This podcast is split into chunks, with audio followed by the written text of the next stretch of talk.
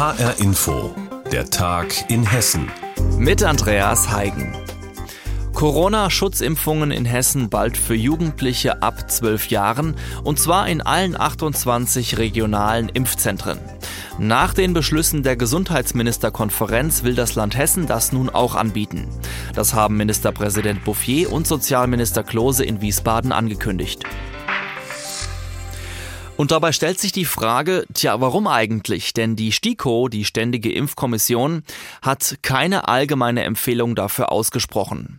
Warum die Landesregierung diesen Schritt gehen will, also für 12- bis 17-Jährige auch Impfungen anzubieten, dazu haben sich die beiden Politiker Bouffier und Klose jetzt noch einmal geäußert.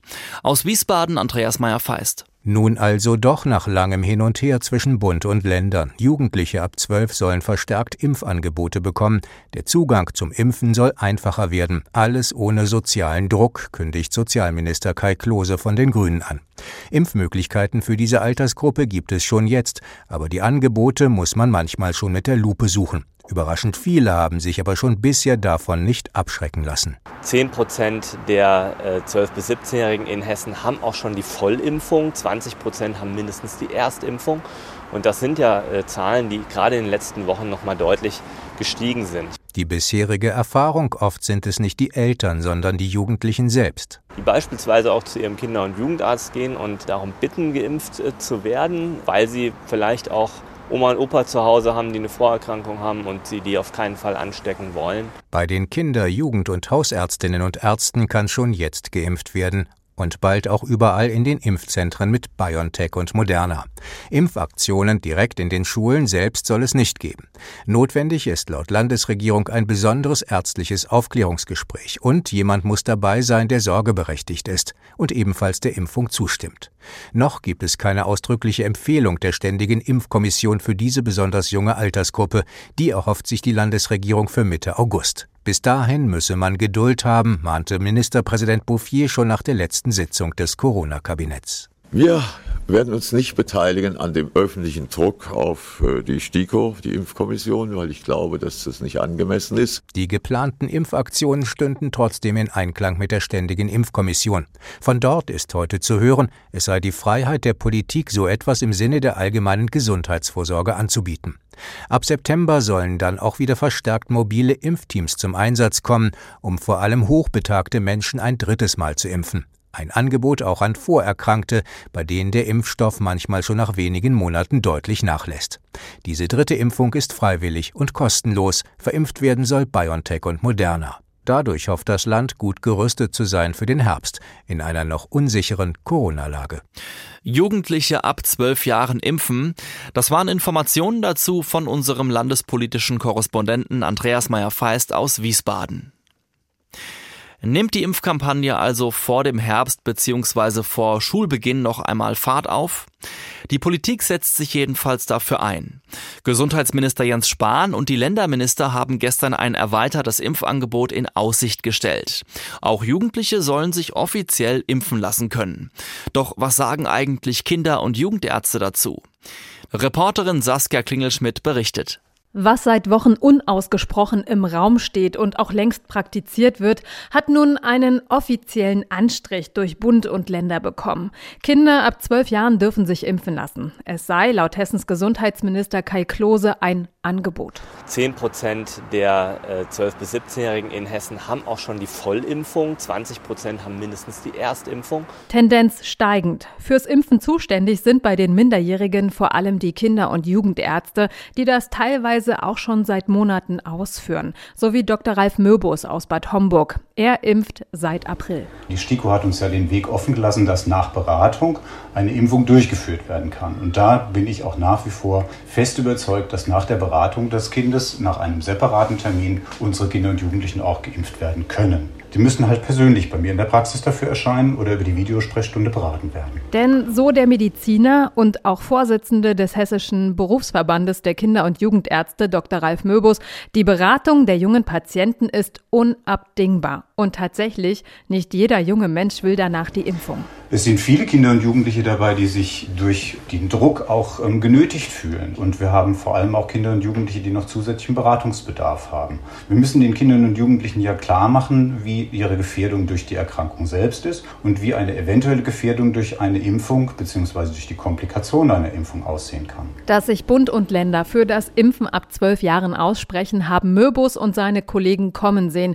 Genau wie die damit einhergehenden Probleme für die Kids, etwa hoher Druck, sich unbedingt impfen zu lassen. Ich gehe davon aus, dass jetzt tatsächlich die Impfanfragen der Eltern ähm, zunehmen werden und dass auch die Beratungsleistungen jetzt dann zunehmend ausgeweitet werden. Ich werde nach wie vor die Eltern dazu anhalten, mit ihren Kindern und Jugendlichen sich entweder in der Videosprechstunde oder persönlich bei mir in der Praxis beraten zu lassen, um dann an einem weiteren Termin die Impfung durchzuführen oder halt keinen weiteren Termin zu vereinbaren. Laut des Verbandsvorsitzenden teilen die hessischen Kinder- und Jugendärzte nicht alle die Ansichten zum Impfen. So unterstütze ein Drittel das Impfen, ein weiteres Drittel halte sich an die Vorgaben der Ständigen Impfkommission und ein Drittel impfe gar nicht. Und das vor den Ferien vereinzelt getestete Schulimpfen ist auch für Ralf Möbus nicht der richtige Weg. Wenn ich mir vorstelle, das Impfmobil steht auf dem Schulhofplatz auf der rechten Seite und eine Hälfte der Kinder geht auf der linken Seite dran vorbei.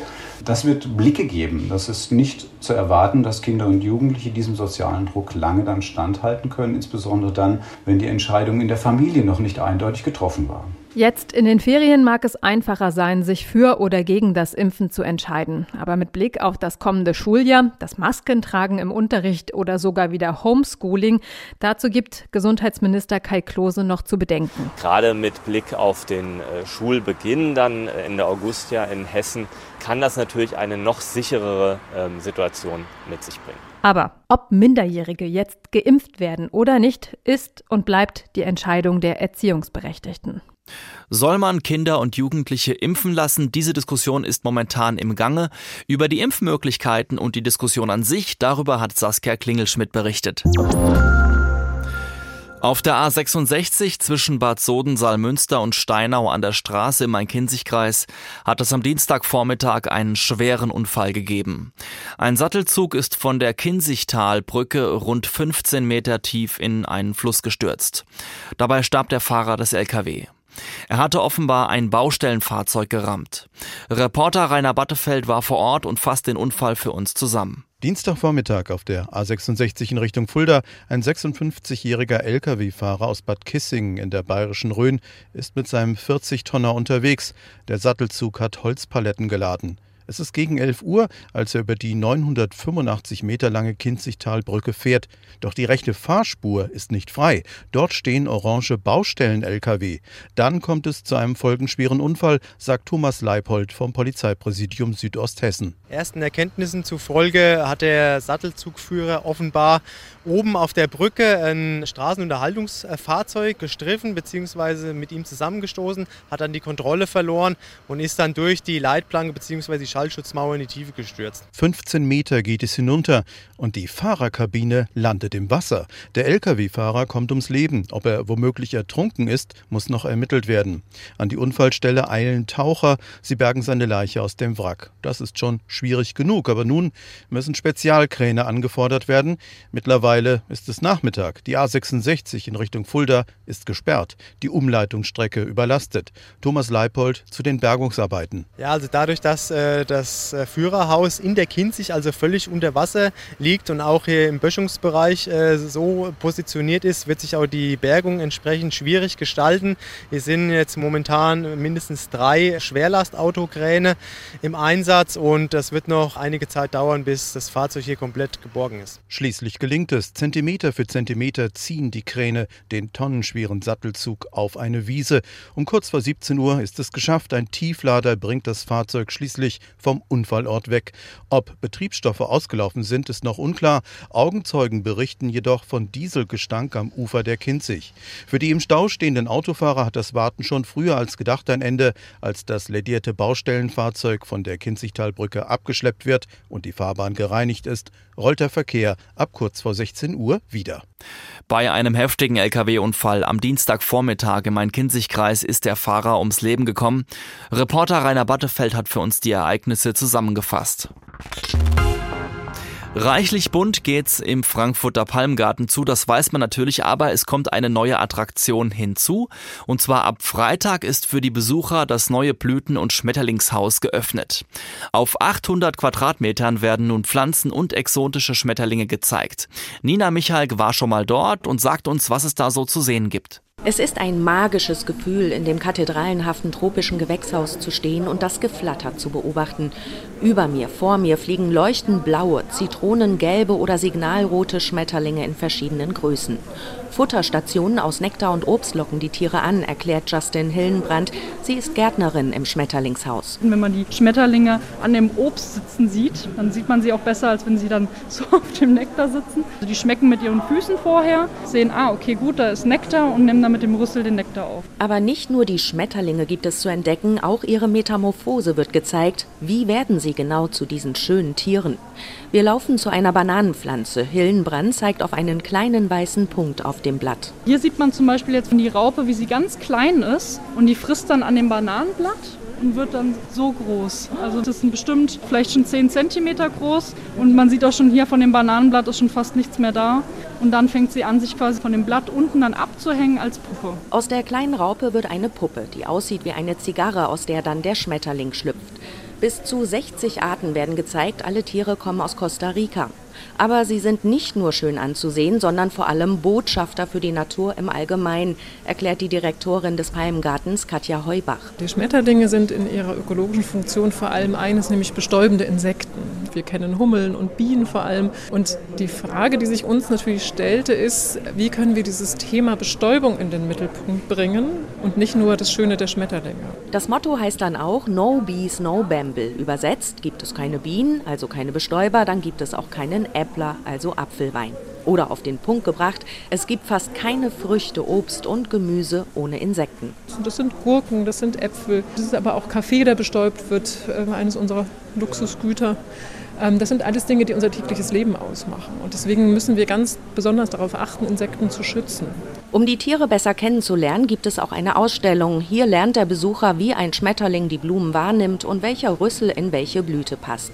Fünfeinhalb Millionen Euro hat die Stadt Frankfurt zum Schmetterlingshaus dazugegeben. Deshalb findet Umweltdezernentin Rosemarie Heilig auch wichtig, was der Bürger selbst machen kann, um Insekten zu schützen. Auch dafür liefert die Ausstellung viele Tipps. Wir stecken mitten im Klimawandel. Das dürfen wir nie, nie, nie vergessen.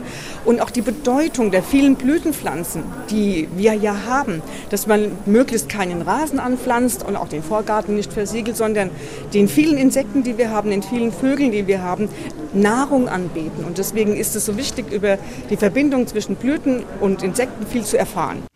Das neue Blüten- und Schmetterlingshaus im Frankfurter Palmgarten für die Besucher ab Freitag geöffnet und vorgestellt hat uns diese neue Attraktion Nina Michalk. Und das war der Tag in Hessen. Mein Name ist Andreas Heigen und die Sendung finden Sie wie immer auch als Podcast auf hrinforadio.de.